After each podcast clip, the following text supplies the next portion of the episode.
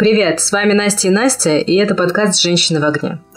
Уже почти месяц мы находимся в очень непростой ситуации для нашего ментального и даже для физического здоровья, и разные законы и ограничения сдерживают нас от высказываний нашего мнения.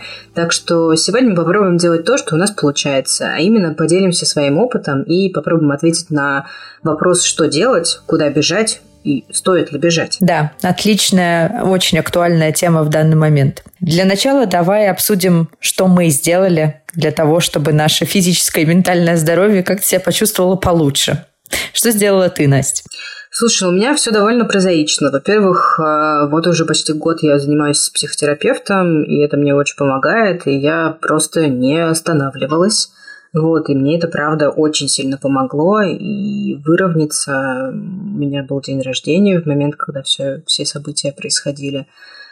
Вот, то есть я не, не применяла никакие медикаменты, ничего более, просто продолжала терапию. А, первые несколько недель я очень ударно занималась спортом, прям 3-4 раза в неделю. Вот, а, радостно надорвала себе спину.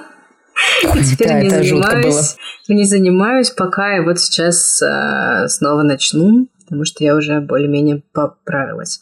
Вот, я старалась не пить много, по крайней мере, несмотря на то, что у меня был день рождения. Вот, я не стояла в очередях банкоматом, честно скажу. У меня были там, как мне казалось раньше, неплохие накопления. Сейчас они уже не кажутся мне такими уж неплохими, но, слава богу, часть них была в долларах. Вот недавно, буквально пару дней назад, у меня получилось их даже снять. Вот они лежат, и это такое э, в терапевтических целях, скажем так, я знаю, что если что, они у меня есть, вот они наличные. Вот. Еще сделала международные права. Наверное, на этом, на этом все, что я делала. Вот. И, наверное, самое важное на самом деле, то, что я не сказала, это то, что я не отменила, например, вечеринку по случаю своего дня рождения. Я собрала друзей на даче. Я зову вообще как-то друзей встречаться. Это тоже очень помогает как бы продолжать жить свою жизнь, несмотря даже на повестку и понимая, что 90% разговоров будут о том, что происходит сейчас в мире, все равно собираться рядом с близкими людьми тоже очень сильно мне помогает. Наверное, вот по уровню помощи так же, как и психотерапевт. Вот. Да, так согласна. давай, рассказывай, рассказывай, как Знаешь, ты, у тебя все кардинально иначе. Во-первых, во-первых, про психотерапевта. Я встречалась недавно со своей знакомой, которая сказала, что она уже три года находится в терапии, и что сейчас, когда все вот это случилось, она подумала о том, как ничтожны были ее проблемы, которые она на протяжении трех лет решала вместе э, с своим психологом. Но в то же время она понимает, что если бы она не проработала все те проблемы, которые у нее были до этого, она бы сейчас скатилась в жуткое эмоциональное дно, типа еще хуже, чем есть сейчас. Вот, и, по крайней мере, это ей помогло. А, она тоже как бы справляется со стрессом тем, что она работает с психологом. А, я действительно поступила гораздо более кардинальным образом. Я уехала. Я уехала из России, потому что я поняла, что ну, мне становится прям очень-очень тяжело. И у меня начал дергаться глаз, реально, это не переносное какое-то выражение. У меня дергалась бровь, э, глаз, у меня начался нервный тик, э, я была близка к паническим атакам, и все это просто на фоне того, что первые дни, как и все, я безостановочно читала новости. Аналогичная ситуация была у моего мужа, в общем, мы с ним так неплохо поймали панику с тем, что же вообще происходит и как жить с этим дальше.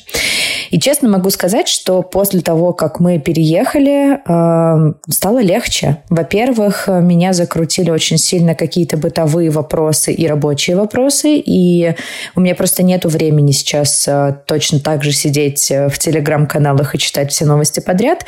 Но на самом деле отказ от чтения всех этих новостей он очень сильно помогает, потому что э, я и так самые супер важные новости все равно получаю. Я получаю их от своих друзей, от родных, от всех-всех-всех, э, но как бы при этом не сижу и не смотрю все эти жуткие катастрофичные картинки, которые так или иначе нас настигают.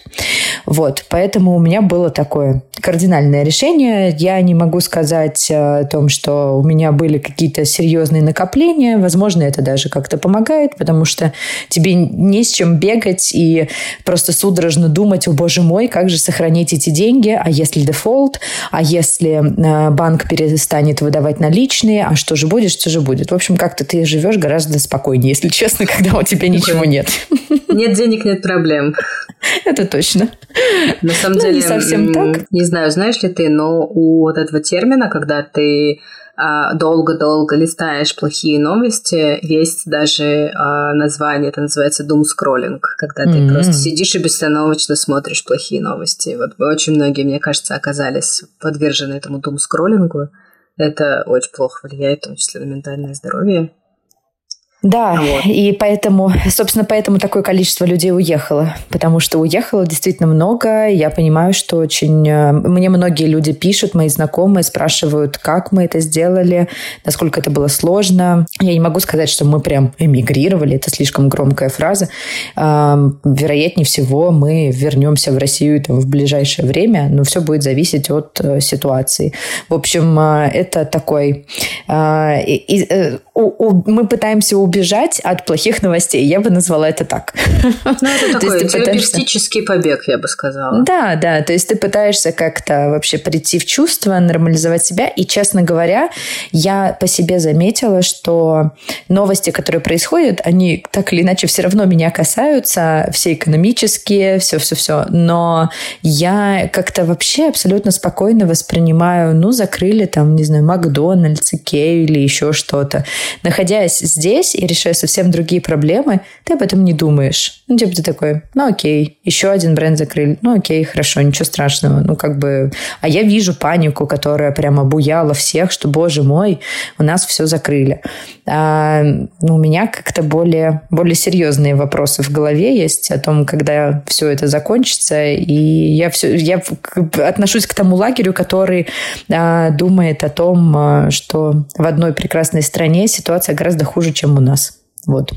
Ну, это как тебе сказать, это очень плохая позиция для тебя самого, думать о том, что кому-то хуже, поэтому тебе не стоит жить лучше.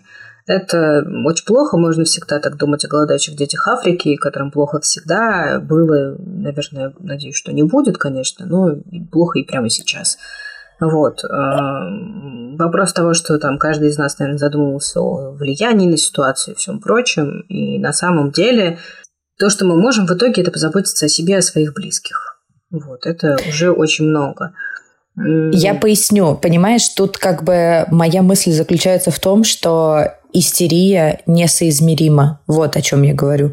То есть э, я спокойно принимаю эти новости о закрытии всех брендов не потому, что э, детям Африки еще хуже живется, а у меня и так классные условия. Нет, это не так. Естественно, я переживаю о своем положении, о том, как мы будем жить дальше и как пройдут наши все последующие годы. Я просто немного поражаюсь той истерии, которая происходит, например, со стороны блогеров блогеров, которые рыдают в камеру и рассказывают о том, что это были мои 10 лет. Как же я теперь буду жить без Инстаграма? Ну, вот это я понять отнимают, не могу. Э, отнимают средства заработка.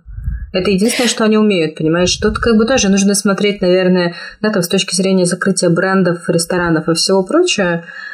А, на это можно смотреть с двух сторон. С одной стороны, как consumer, да, как потребитель, когда ты понимаешь, что даже если ты никогда в жизни не ел в Макдональдсе, Макдональдс – это ниша.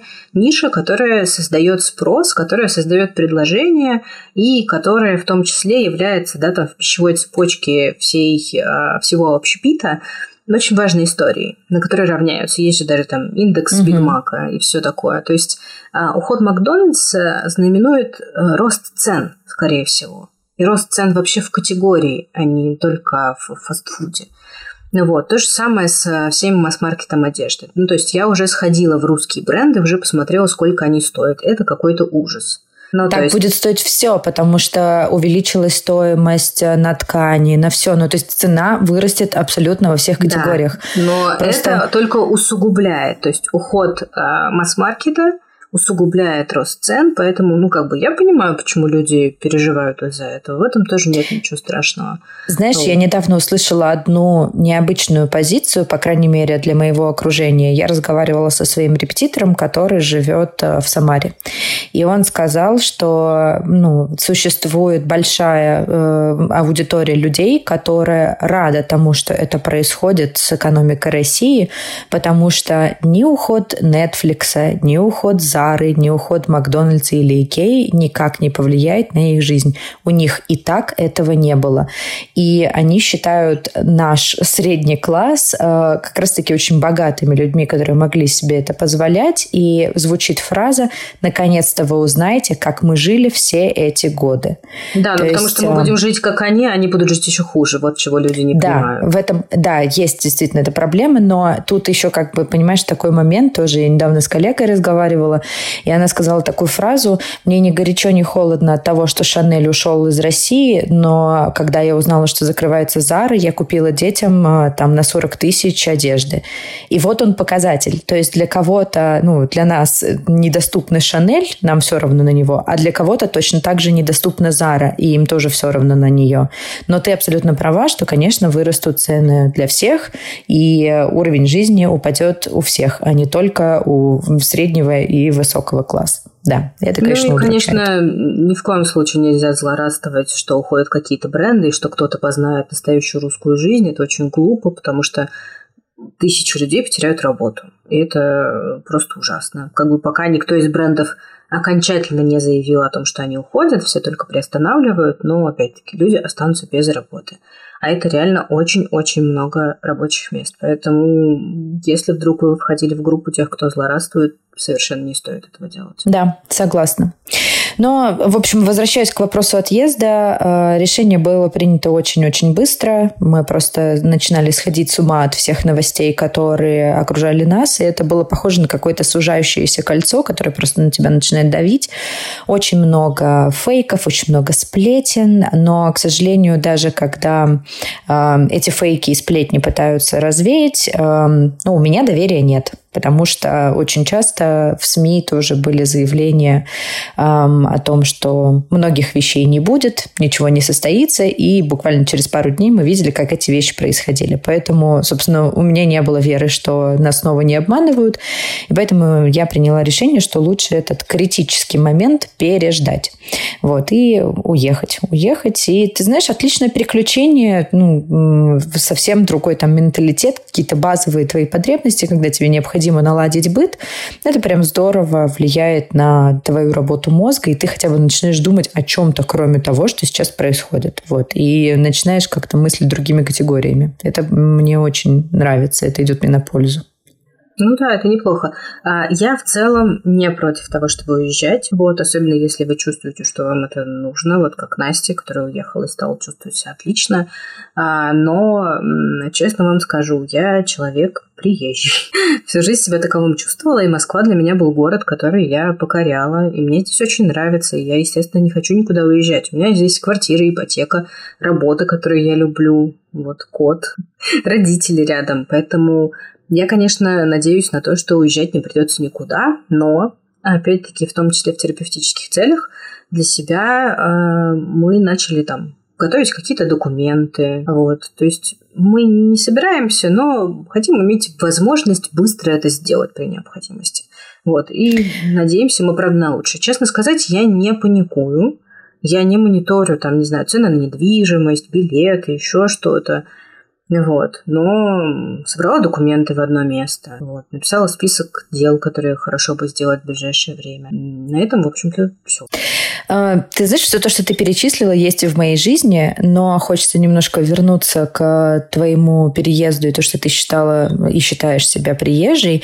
А, я честно скажу, что мне кажется, ты немного лукавишь, потому что я всегда, знаешь, а, так легко думала о переезде в другую страну, думала, что, ну, как бы, да, есть определенные сдерживающие факторы, типа там семьи, наверное, самый большой сдерживающий фактор для меня, но мне все равно казалось, что это достаточно легко. Ну, типа, ну что, собрал вещи и как бы запланировал там новую жизнь и уехал. Это не так. И я сейчас очень сильно восхищаюсь своими родителями, которые нашли в себе смелость в 90-е годы переехать в Москву. И эм, для этого действительно нужна большая смелость. И у меня такие э, мои воздушные замки, они очень быстро разрушились, потому что когда ты переезжаешь, э, ну или пытаешься хотя бы на время переехать и наладить быт в другой стране, это как бы такой у меня первый длительный опыт, когда я уехала не в отпуск, там, не на две недели. И все по-другому. И, во-первых, у тебя больше непонимания, там, что, что будет дальше. А, во-вторых, э, ну, у тебя нету налаженного какого-то быта. А, я нахожусь сейчас в Армении, и в Армении сейчас огромный приток русских, и поэтому здесь очень сильно подлетела недвижимость вверх. Во-первых, очень сложно найти себе жилье, во-вторых, оно очень дорогое. То есть здесь э, цены московские, возможно, даже более московские, ну, то есть они дороже а, за более плохие условия, чем нежели предлагаются в Москве. В общем, факт в том, что мне как минимум это очень дало хороший опыт для понимания того, как в принципе вообще переезд происходит, и что это не настолько просто, как мне казалось.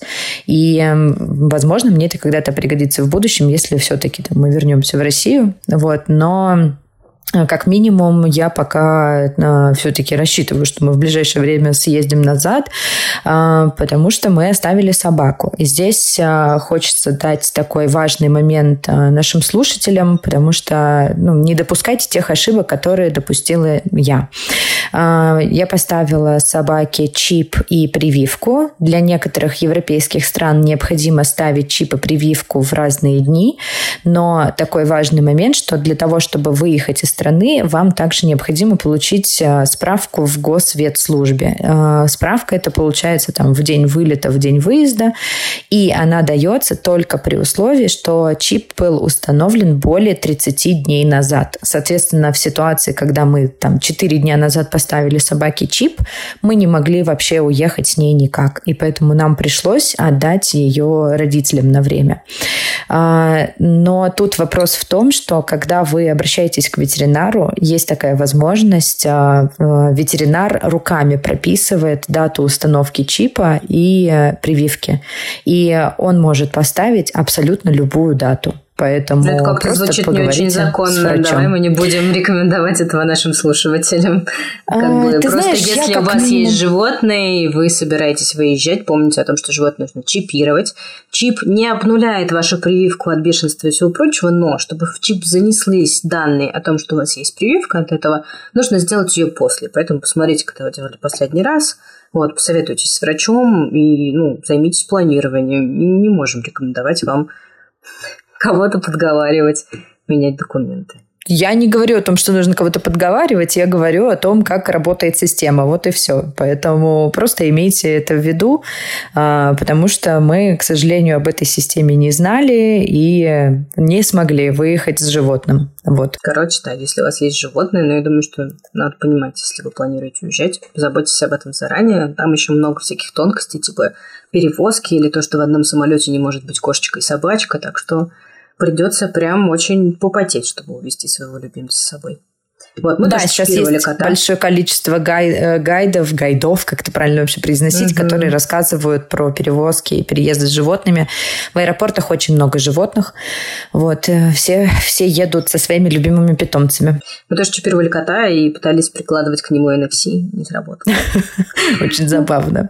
Э, закупилась ли ты гречей? Слушай, гречи я не закупалась, э, но многие штуки, которые я боюсь, что исчезнут, и на самом деле, как оказывается, правильно боюсь, э, я купила, и теперь мне просто спокойно. Ну, типа, я купила себе контактные линзы. Ну, вот, я, я тоже смотрела уже в тех магазинах, в которых я обычно их покупаю, их уже нет. А у меня очень редкие линзы, у меня очень редкая кривизна глаза.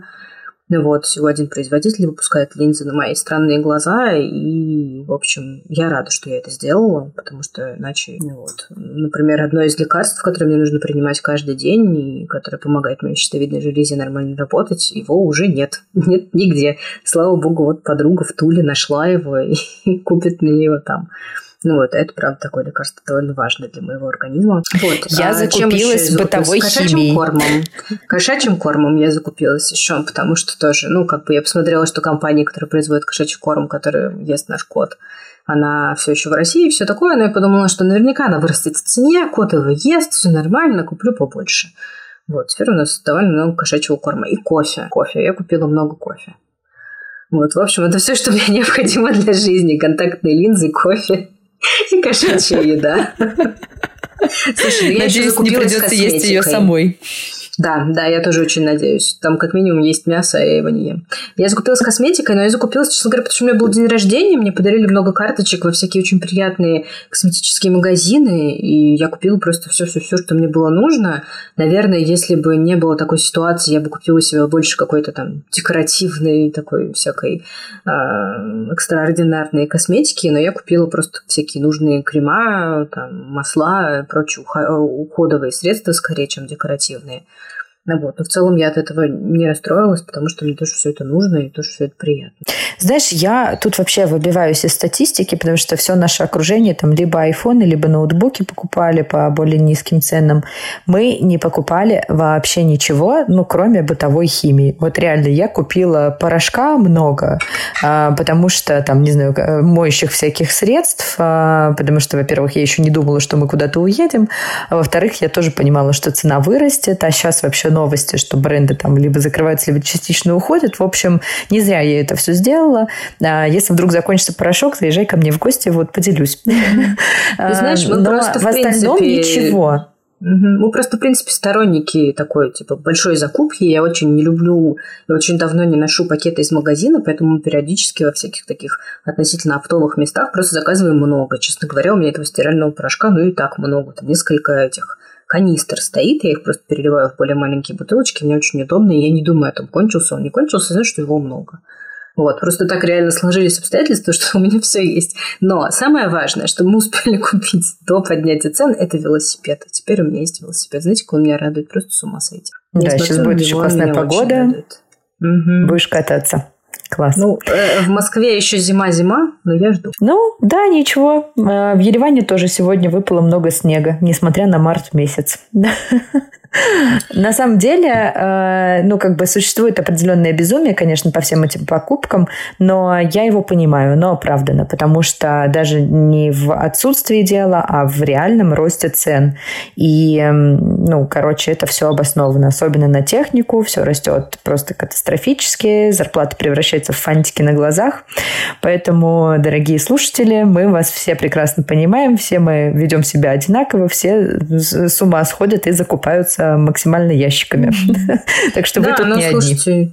Вы абсолютно точно не одни, но я вам очень рекомендую каждый раз задавать себе вопрос, действительно ли мне это нужно. Да, согласна. Правда ли мне это нужно? И как бы если вы понимаете, что вам это не нужно, но если у вас это будет, то вы будете более спокойны, возьмите. Ничего.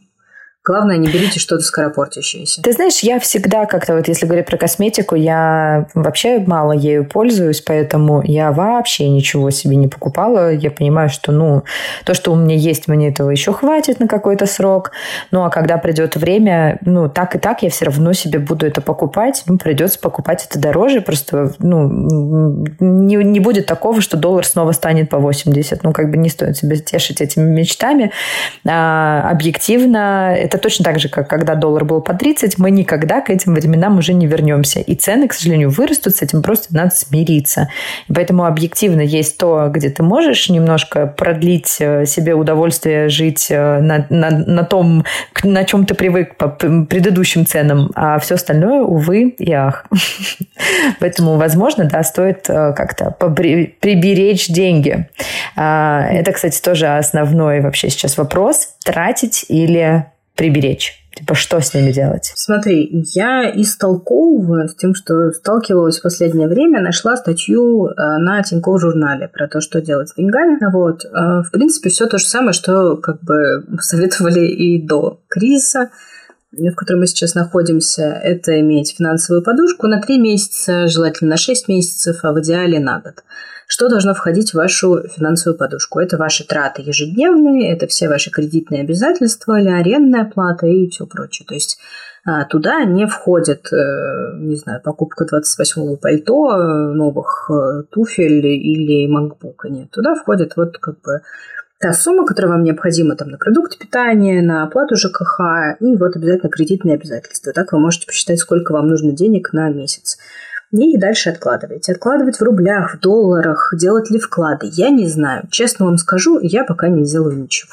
Вот, Но ты же понимаешь, что, что сейчас этот вот... совет это, это просто как бельмо на глазу для тех людей, которые в текущей ситуации оказались без подушки безопасности.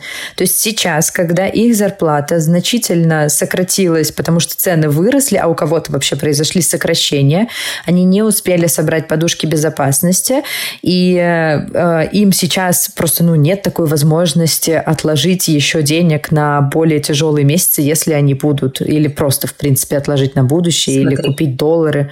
Ну, то есть Я это вопрос того, что люди выживают но некоторые. Люди выживают, но, опять-таки, э, чтобы не поддаваться панике, я, правда, очень советую пойти почитать Тинькофф журнал.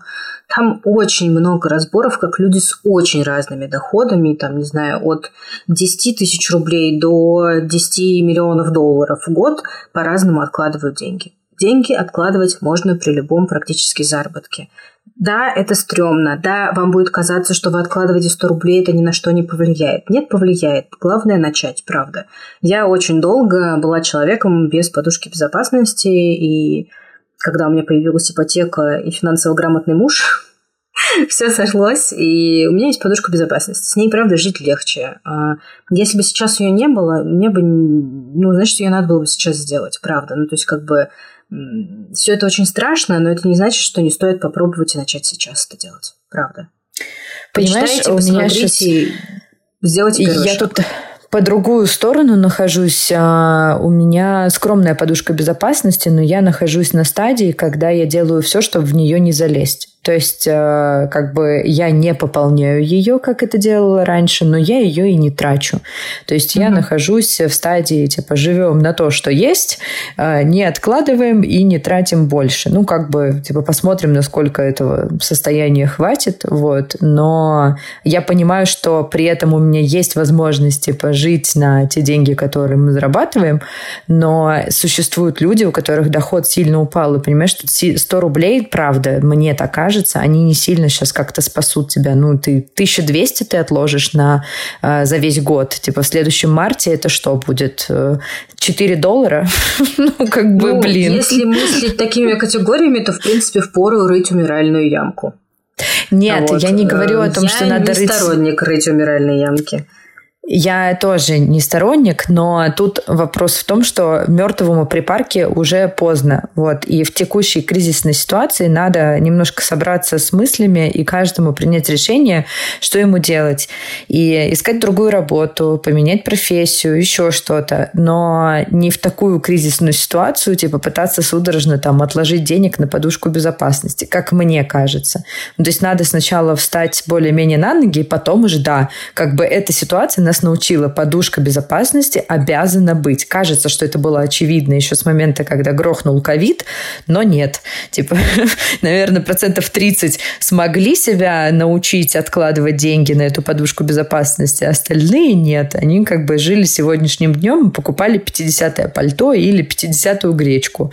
Вот. А ну, среди моих знакомых не так много людей, у которых действительно есть эта подушка безопасности. И они, конечно, ну, часть из них сейчас переживает по этому поводу, а часть из них, наоборот, не переживает. Они как раз склонны думать, что нету денег, ну и слава богу, потому что нечего терять. Ну, мы с тобой прям в очередной раз доказали, что мы очень разные женщины. Обе в огне, да. но очень по-разному. Я скорее за такой, как это сказать, холоднокровный, наверное, подход без э, кардинальных изменений. Вот, а ты скорее за то, чтобы меняться, бежать к чему-то лучшему и большему. И мне кажется, что обе точки зрения имеют право на жизнь, просто э, не старайтесь э, понять, кто из нас вам ближе сейчас, просто поймите, э, что для вас комфортнее. Вот. И, ну да, тут знаете, нет какого-то тут... правильного мнения, которому типа вот сто процентов буду вот эту верить. Да. И, наверное, здесь я хочу поднять еще один очень важный вопрос. Э, я все время это повторяю и всех наших слушателей призываю не множить зло. Вот мы с Настей, может быть, сто раз не согласны, но мы все равно очень сильно друг друга любим и уважаем. Это правда. И даже если мы ругаемся, даже если мы ругаемся в эфире, вот, то, э, поверьте, потом э, мы очень хорошо общаемся и даже просим друг другу прощения, если это необходимо. Вот. И, наверное, это тоже такой очень важный совет, э, который гораздо лучше, чем попробуйте сейчас создать подушку безопасности. Правда, я понимаю. Наверное, не такой надменный. Это постарайтесь не множить зло. Постарайтесь быть добрым с людьми. Да, и я бы, наверное, еще добавила, что попытайтесь э, продолжать все-таки относительно нормальную жизнь, потому что сейчас все делятся на то, что как, как можно так праздно жить в такое время. Это не так. Ходите в гости к единомышленникам, встречайтесь э, с людьми, общайтесь, не уходите полностью в digital только в эти новости и не занимайтесь mm-hmm. самобичеванием. Это так сильно бьет по нашему моральному здоровью, я сама на себе это ощутила, поэтому я тоже стараюсь встречаться с людьми, общаться. Для нас, для всех сейчас супер важна поддержка. И важно быть вместе.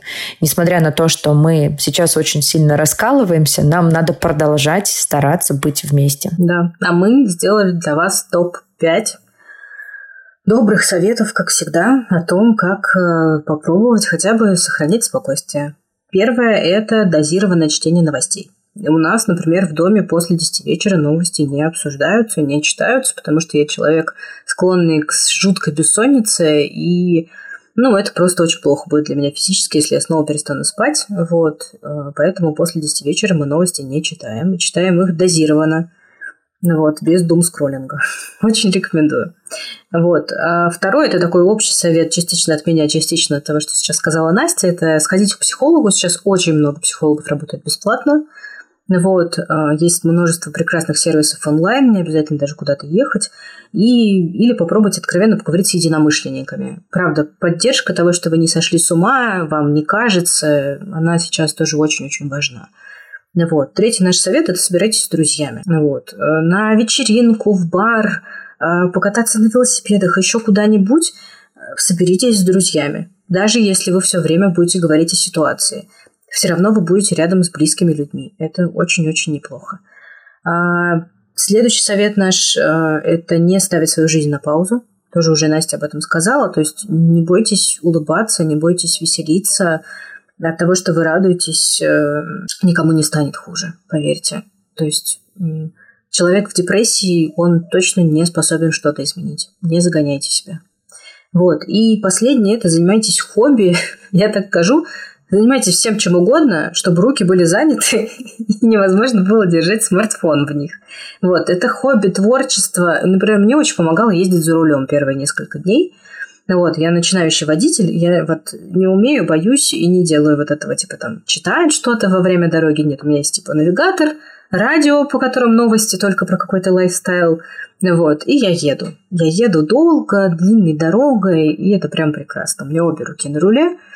Вот, очень здорово помогает. И PlayStation мне ужасно помогает. Вот прям. Но тебе вождение помогает, потому что ты, видимо, начинающий водитель, и ты можешь да. думать только там о дороге. А я, как э, человек с, боже мой, десятилетним э, стажем, э, у меня это не срабатывает. То есть я, когда mm-hmm. еду за рулем, я улетаю в мысли, в те самые, и, короче, начинаю копаться в себе и занимаюсь самобичеванием. Поэтому, короче, каждый должен искать себе что-то свое, то, что ему помогает. И вот если вы это нашли, занимайтесь занимайтесь этим. Пусть, пусть это вас отвлекает, это, это очень хорошо. И пишите что-нибудь хорошее своим близким. Прям каждый да. день. Пишите что-нибудь хорошее, отправляйте какие-нибудь добрые мемы, фотографии своего кота или пса или заката добавляйте сами в свою повестку что-то хорошее. С вами были «Женщины в огне». Обнимаем вас и надеемся, что помогли вам хотя бы немного успокоиться. Пишите нам, делитесь своими советами о том, как жить дальше. Ну или если у вас есть какие-то вопросы, так что тоже обращайтесь. Мы всегда на связи.